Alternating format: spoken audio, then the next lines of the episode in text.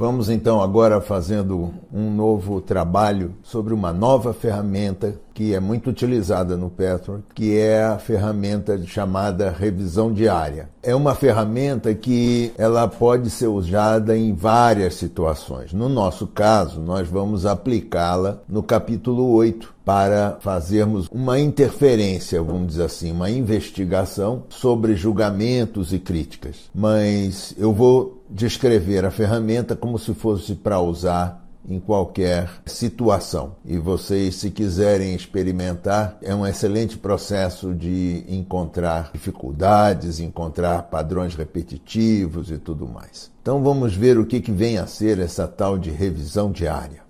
Revisão diária serve para encontrar denominadores comuns, ou seja, coisas que acabam ficando escondidas dentro do nosso dia a dia e que nós não, não atentamos exatamente. Então isso passa desapercebido. Esses denominadores comuns eles são difíceis de ser encontrados porque a nossa vida é atribulada e, obviamente, nós ficamos misturados com todos os eventos que acontecem no nosso cotidiano e não atentamos para detalhes específicos. Então, o objetivo da revisão diária é fazer criar uma ferramenta, criar uma possibilidade onde esses aspectos específicos acabam ficando muito claros. Então, ela também ajuda a descobrir ou a perceber que tipos de sensações corporais, que tipo de emoções, que tipos de sentimentos mais estão envolvidos em um determinado aspecto difícil do nosso cotidiano.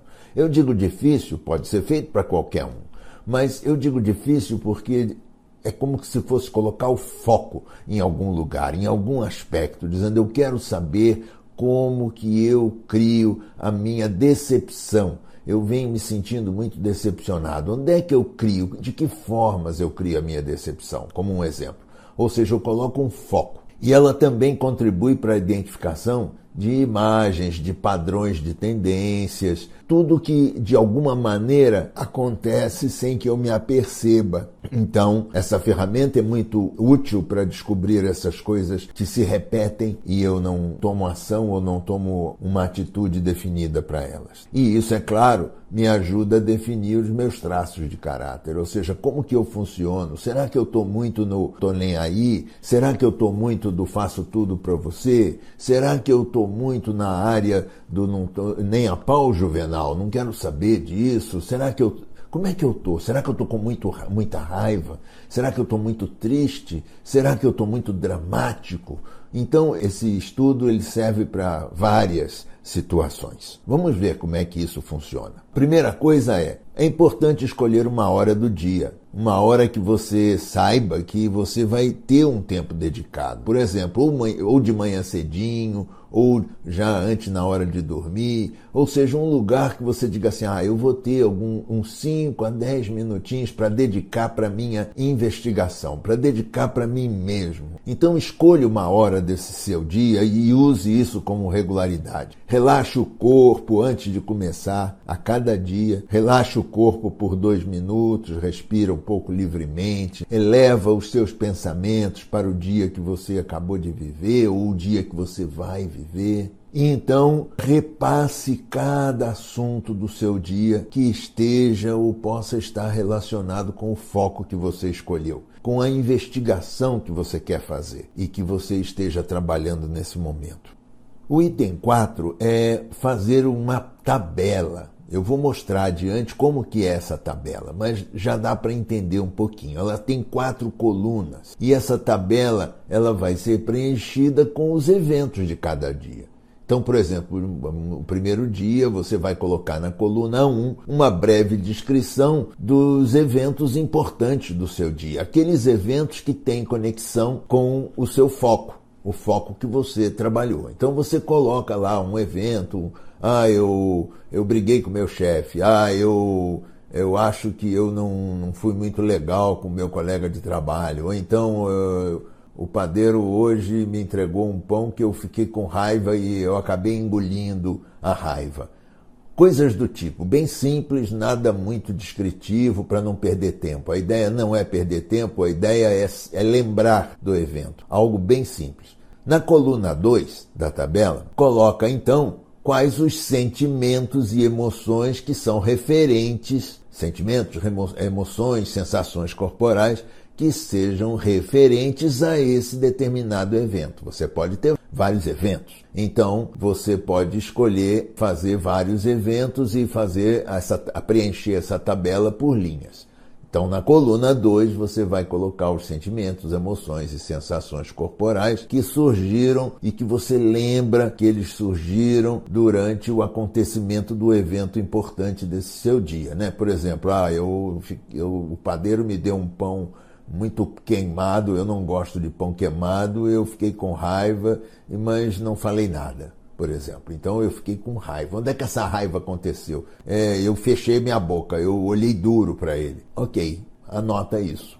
Na coluna 3, faça conexões entre o evento importante do seu dia e o foco que você escolheu trabalhar. Ou seja, essas conexões precisam ser feitas da seguinte maneira: esse evento importante do meu dia toca ou fala com o meu foco dessa forma. Ou seja, eu acho que é, o meu foco é ver quantas vezes eu fico com raiva por dia. Então, essa sensação que eu tive sobre o padeiro me ajuda a fazer conexão com a raiva e a perceber como que eu acabo engolindo a raiva. Então, faça conexões. A coluna 4 procura identificar qual a função, qual o objetivo, qual o motivo de ter acontecido esse evento na sua vida. É claro que você não vai ser vidente nem adivinhador. É, é uma tentativa de você procurar começar a criar alguma causa e efeito. Qual a mensagem que esse evento traz para você nesse atual foco da sua vida? Então, para cada um dos eventos que vocês tiveram num determinado dia, vocês vão preencher essas quatro colunas de forma bastante simples, para que vocês saibam o que vocês estão escrevendo. Não é para que ninguém saiba, é coisa sua. Portanto, você não precisa fazer nenhum, nenhuma novela. É apenas fazer com que você se lembre do que aconteceu e que seja específico para cada uma dessas colunas. Eu aqui vou mostrar aqui um exemplo dessa tabela, por exemplo, são quatro colunas, quatro colunas, a coluna primeira, a segunda, a terceira, a quarta, a data você coloca aqui e obviamente você diz, o evento padeiro entra aqui, o sentimento foi raiva, a conexão que eu acho é que de uma, alguma maneira eu eu estou percebendo de que eu engulo a minha raiva e eu deixo as pessoas abusarem de mim. E a mensagem disso é: parece que eu preciso olhar para essa história de,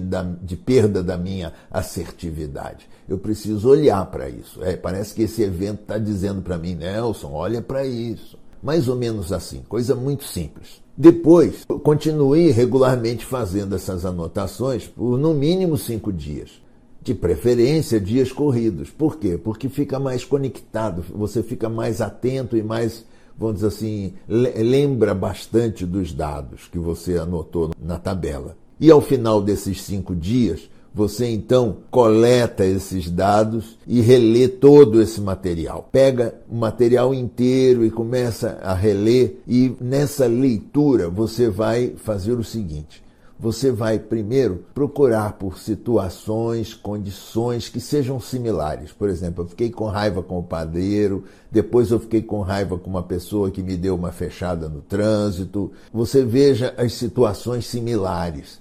Ah, eu tive uma situação similar de engolir a raiva. Ah, ok, então essa é uma situação similar. Procure por situações similares, repetitivas. Procure por sentimentos, emoções, sensações que também sejam repetitivos. Ou seja, é, nossa, parece que eu estou ficando com muita vontade de chorar. Toda hora eu estou com vontade de chorar, por exemplo. Padrões de comportamento, tendências de caráter que possam estar contribuindo para o foco de sua investigação. Por exemplo, nossa, eu tenho percebido de que eu tenho muita raiva e essa raiva eu engulo, ou seja, eu não falo para a pessoa de que ela está abusando de mim, eu acabo engolindo isso. Então, parece que eu tenho uma tendência a não expor as minhas necessidades. Esse é um padrão de, de comportamento que eu tenho e eu nem percebia, por exemplo. Conexões entre os eventos acontecidos e o ponto de foco escolhido por você. Então, é mais ou menos procura perceber como que esses eventos que aconteceram, que você resolveu colocar como evidência, é, se, se, se falam nesse ponto de foco. Isso você já tem na coluna 4. Então, procurem ver essas conexões, como que esses eventos conversam entre si durante os vários dias. Procurem fazer uma história deles para vocês, para que vocês possam usar isso como sendo uma conversa que vocês mesmos descobrem sobre vocês mesmos.